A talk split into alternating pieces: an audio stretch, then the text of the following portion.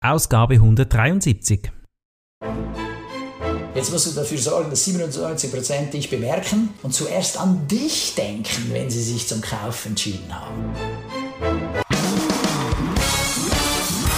Begrüßt mit mir Bruno Ernie und Thomas Skipwith.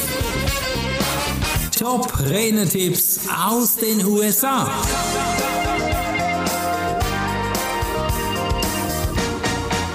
Weshalb stehen andere auf der Bühne und du nicht? Vielleicht hast du dich auch schon mal gefragt. Heute bekommst du eine Lektion mit vielen wertvollen Marketing-Tipps und wir starten gleich in die erste Erkenntnis, nämlich 2020 hat vieles verändert. Die Pandemie hat das Kaufverhalten dramatisch verändert und wir haben heute einen Spezialisten, nämlich Jacob Allison, der uns einige Tipps dazu hat. Was sind denn seine ersten Tipps dazu? Jacob Eliasson ist Spezialist für Marketingstrategien. Sein Unternehmen Just Be Known hilft Unternehmen und Führungskräften dabei, kluge Marketingentscheidungen zu treffen. Einige Unternehmen setzen noch immer auf traditionelle Marketingmethoden, was ihnen Probleme bereitet.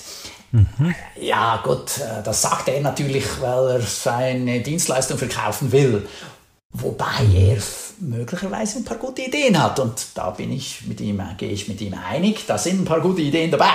Ja, und er hat hier drei Gruppen gebildet. Jetzt sind wir sehr gespannt. Ja, genau. Also drei Gruppen, in die Redner von heute eingeteilt werden können im Hinblick aufs Marketing. Also es gibt neue Redner ohne Kunden und ohne Systeme. Also ja, das ist dann so ein bisschen okay. Äh, ja, man macht spontan mal was, aber hat keine Kontinuität und nichts. Dann zweitens gibt es Redner, die mit ihrem Status quo in den aktuellen Marketingstrategien zufrieden sind. Mhm. Und drittens neue und erfahrene Redner, die auf neue digitale Marketingstrategien umsteigen wollen. Ah, okay. Mhm. Mhm. Wichtig ist ihm, dass wir erkennen, dass Redner sich im B2B-Bereich bewegen, also Business to Business, ja, und in ja. erster Linie Unternehmen als Kunden anstreben sollten. Mhm, mh. Das ist eigentlich klar, oder? Ich meine, wer, wer engagiert einen Redner? Ja, das ist mhm. ein Verband, das ist ein Unternehmen. Und Hauptkunden oder Käufer von Rednern sind dann die Eventplaner. Wie viel gibt es da? Was hat er für Hindernisse? Ja, er nennt besonders zwei Hindernisse, die Eventplaner daran hindern, Redner zu bemerken. Weil du musst ja mal auf deren Radar auftauchen, mhm. damit die überhaupt auf die Idee kommen, dich zu engagieren. Ja, ja. Also erstens ist die Eventplaner sind zu überwältigt von der Werbung, die überall stattfindet. Ja, es gibt einen Überfluss an Inhalten, wie mit Blogs, Podcasts und Reels. Ich meine, auch unser Podcast, ja, da, da, da muss ja einer erst mal das hören und dann, der hat so viele, die er hören könnte, dann mhm. das ist wahr. Mhm. Ist überfordert. Und dann zweitens, die Eventplaner haben mehr Arbeit und Verantwortung, aber immer weniger Zeit. Das führt natürlich jetzt zur Frage, wie kann ein Redner heute effektiv werben? Ja, also es geht nicht darum, dass du direkt schnell äh, den Käufer dazu bringst, dich zu buchen. Also, mhm. wenn du so willst, ja klar, das wäre natürlich ideal, aber so läuft es nicht, ja, sondern äh, man, als Redner muss man die Eigenschaften heutiger Käufer kennenlernen. Mhm. Und Jacob sagt, dass 30% der Käufer bevorzugen keine direkten Marketinginteraktionen. Also Kaltakquise ist für sie tabu. Aha, die mögen das gar nicht, wenn das Telefon klingelt und da ist irgendein mhm. Fremder dran. Ich meine, mhm. ganz ehrlich gesagt, ich mag das ja auch nicht, wenn mich irgendein Versicherungsvertreter anruft, im Speziellen mhm. für Krankenkassen. ja, da, da, da, da, ruft mich alle drei Monate einer an. Ja, da sage ja. ich immer, ja, bitte nehmen Sie mich von der Liste. Und ich frage mich, ob er das tut oder nicht, aber naja, wahrscheinlich nicht, deshalb ruft er ja dann wieder an. Nun gut, also 30% bevorzugen keine direkten Marketingaktionen und 70% mhm. der potenziellen Käufer durchlaufen eine Reise, eine Kaufreise, bevor sie sich mit dir auseinandersetzen. Ah, die Käufer okay. sind also zwar da draußen, aber sie kennen dich noch nicht. Aha. Okay, jetzt gibt es da irgendeine Pyramide, habe ich gehört. Was ist denn das für eine Pyramide, um vielleicht Vertrauen zu gewinnen? Ja, also hier geht es darum, zu erkennen, wie der Markt funktioniert. Ja, und mhm. damit du dann auch nicht einerseits frustriert bist und andererseits aber auch besser erkennst, was es zu tun gilt, um mhm. Erfolg zu haben. Jacob sagt, dass 3% des Marktes ist jederzeit bereit zu kaufen. 3%, okay. Ja. Also das sind diejenigen, die kommen einfach so, ohne dass du das Gefühl hast, etwas getan zu haben. Mhm, mh. Dann 7% des Marktes überlegt oder denkt vielleicht darüber nach. Mhm. 90% des Marktes ist noch nicht bereit zu kaufen. Okay. Also die große Mehrheit kauft nicht. Mhm. Das ist sozusagen mindestens in der kurzen Frist verlorene Liebesmühe, etwas zu tun. Mhm. Nur, der Clou ist, äh, irgendwann kann es ja sein, dass die dann auch kaufen wollen. Und dann ist ja. es wichtig, dass du auf deren Radar bist. Ja. Um das geht's. Was soll also das Ziel sein hier, wenn wir das so hören? Gestalte deine Marketingbotschaft so, dass du die gesamten 100% erreichst. Okay. Ich finde das spannend, 3, 97 Prozent. Ja, die einen befassen sich halt auch damit, mit dem Thema. Und äh, viele nicht, sind sich nicht bewusst, dass sie überhaupt ein Problem haben. Okay. Ja, und, und das zahlt jetzt alles, äh, oder die, die, die, der Gedanke an dem Ganzen ist jetzt dieses Know, Like and Trust. Also kenne jemanden, dann mhm. Hoffentlich mag er dich mhm. und schenkt dir dann sein Vertrauen. Ja. Und dann steigt die Wahrscheinlichkeit dramatisch, dass wenn er dann dieses Produkt oder die Dienstleistung kaufen will, also in diesem Fall sucht er einen Redner, dass er dich engagiert. Ja. ja. Und Jacob nennt es dann so, oder? Wir sind äh, oder haben verschiedene Stadien des Kaufzykluses. Okay. Erstens das Bewusstsein, also du kommst auf deren Radar, dann mhm. überlegt er sich und dann endlich entscheidet er sich. Mhm. Hoffentlich für dich. Ja. Damit das geschieht, empfiehlt Jacob, dass du eine effektive Marketingstrategie erstellst und Inhalte, die sich auf 97% deines Marktes konzentrieren. Also die 90%, mhm. die noch nicht bereit zum Kaufen sind und die 7%, die darüber nachdenken. Die anderen, die restlichen 3% kaufen ja sowieso. ja, genau, genau. Das bedeutet wiederum, du brauchst eine klare Zielgruppe, ja? Ja, das hilft natürlich enorm. Mhm. Jetzt musst du dafür sorgen, dass 97% dich bemerken, weiterhin mhm. auf dich achten und zuerst an dich denken, wenn sie sich zum Kauf entschieden haben. Mhm, mh, und da sind genau. wir wieder bei dem Punkt, den du zu Beginn des Podcasts erwähnt hast. Mhm. Weshalb steht denn der andere auf der Bühne und nicht du? Mhm. Das ist wahr. Ja. Man muss dann denken, Rhetorik, skip with, und das sind einfach die inneren Synapsen, die da funktionieren müssen. Ja, gerade kürzlich hatte ich wieder einen Kunden, ja, da hat einer gesagt, ah genau, wir brauchen so ein Training, die Leute präsentieren uns miserabel, da pennt jeder ein. Mhm. Wie war das nochmal? Ja, da, der Skipwith, ja genau, komm, ich schaue noch mal schnell im Google, ah, da ist er, und dann hat er mich gebucht. Ja, also das, da war ich auf dessen Radar noch mhm. vorhanden, das ist mhm. Gold wert. Braucht es da irgendwie was dazu? Also ich denke, man muss ja ein bisschen Marktforschung vielleicht betreiben oder muss ich mir bestimmte Fragen stellen? Jacob empfiehlt da Marktforschung zu machen, mhm. damit du weißt, woher kommen die Kunden und mhm. wie haben sie von dir gehört. Also mhm. Äh, jetzt Jacob ist viel bei LinkedIn unterwegs, mhm. so ein Business-Netzwerk. Er ist der Meinung, da ist es wichtig, sichtbar zu sein, gerade als Redner ja, ja. und aktiv eben auch teilzunehmen. Mhm. Dann ist es gut zu wissen, welchen Kanal die Käufer und potenziellen Käufer bevorzugen. Also möchten die lieber Inhalte haben über Podcasts, äh, mögen die Online-Meetings oder äh, sind sie lieber bei Konferenzen dabei, mhm. damit du dann weißt, wo du dich zeigen sollst. Ja, klar. Und äh, wie war der Prozess? Ja, das fragst du deine Käufer, das im Rahmen der Marktforschung. Ja, wie war der Prozess, um mit dir ins Gespräch zu kommen? Was hat ihm gefallen, was nicht? Und äh, was hat der Käufer in Betracht gezogen, um seine Entscheidung zu fällen?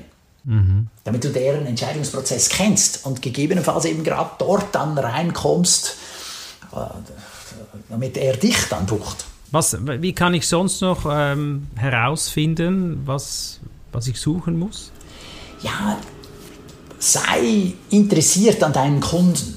Mhm. Frag sie nach ihren Problemen, auch wenn das Problem möglicherweise überhaupt nichts mit dem zu tun hat, was du verkaufst. Mhm. Sei ein guter Dienstleister im Sinne auch, in, wenn die jetzt ein Problem haben, das du nicht lösen kannst, kennst du vielleicht jemanden, der das lösen könnte? Empfehlungsmarketing. Dann ja. kannst du diese Person weiterempfehlen. Mhm. Und wenn das alle machen, wird der Kuchen größer. Für alle. Genau. Dann für erfahrene Redner empfiehlt Jacob, dass die erfahrenen Redner sich auf die oberen 20 bis 25 Prozent ihrer Verkäufer konzentrieren sollen. Denn dort ist die höchste Qualität. Diese Strategie kann Leads und Empfehlungen generieren. Mhm. Also da hast du in der Marketing-Vorlesung sprechen die dann von A, B und C-Kunden. Mhm. Die A-Kunden bringen dir 80 Prozent des Umsatzes. B-Konten nochmal 15 und C-Konten 5 Prozent. Und jetzt ist es ein No-Brainer zu wissen, auf welche Kunden man sich konzentrieren soll. Ja. also, genau. Aber die letzten 5, also die, die 5 Prozent, die C-Kunden sind eben ein Teil von diesen 97 Prozent, die noch nie von dir gehört haben oder überhaupt noch gar nicht daran dachten, jemanden zu mhm. engagieren als Redner oder überhaupt als Dienstleister, was immer man mhm. da macht. Ja.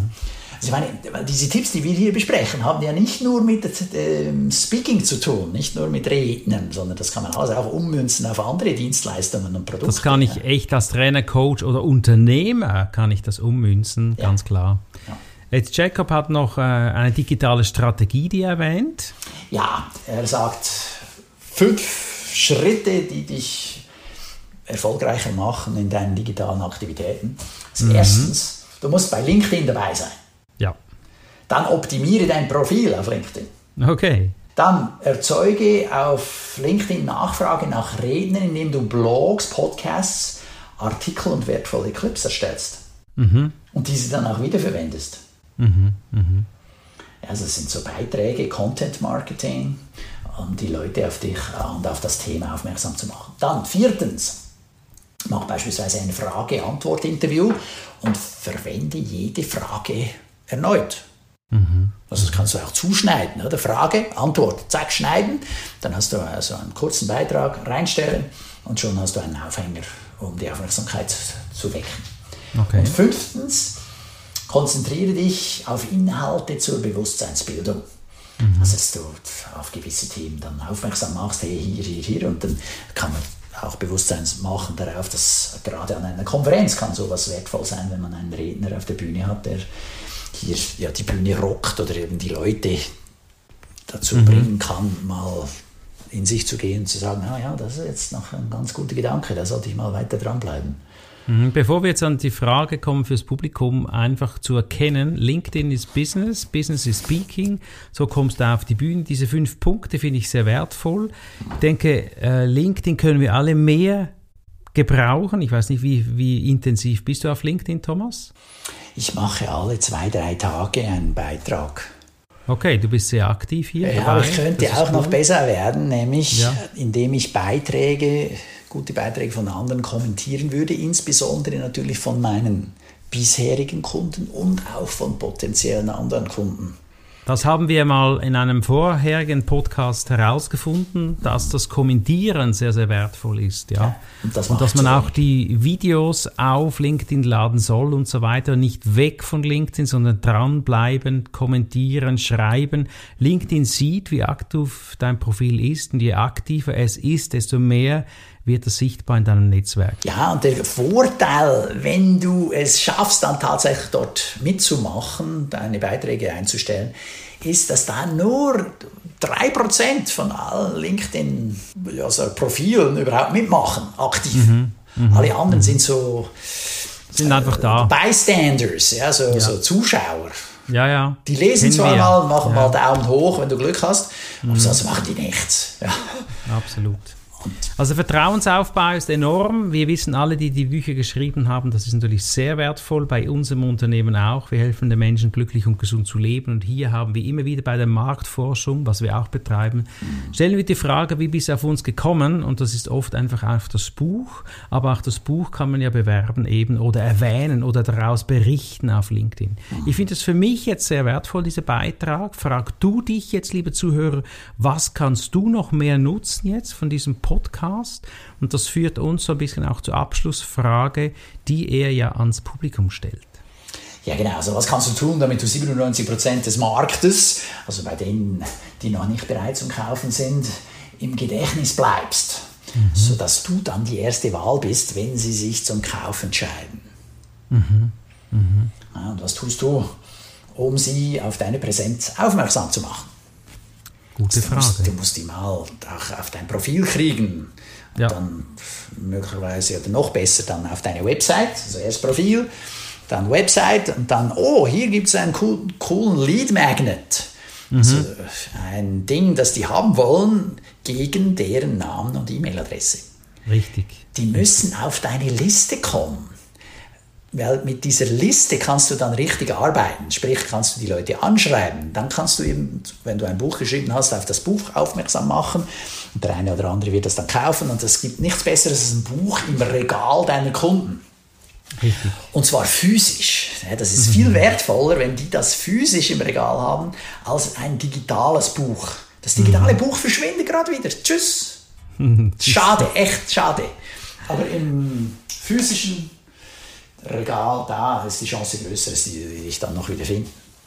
Wenn du also noch mehr solche wertvolle Tipps wie dieser Podcast haben möchtest, buch diesen, äh, buch diesen Podcast.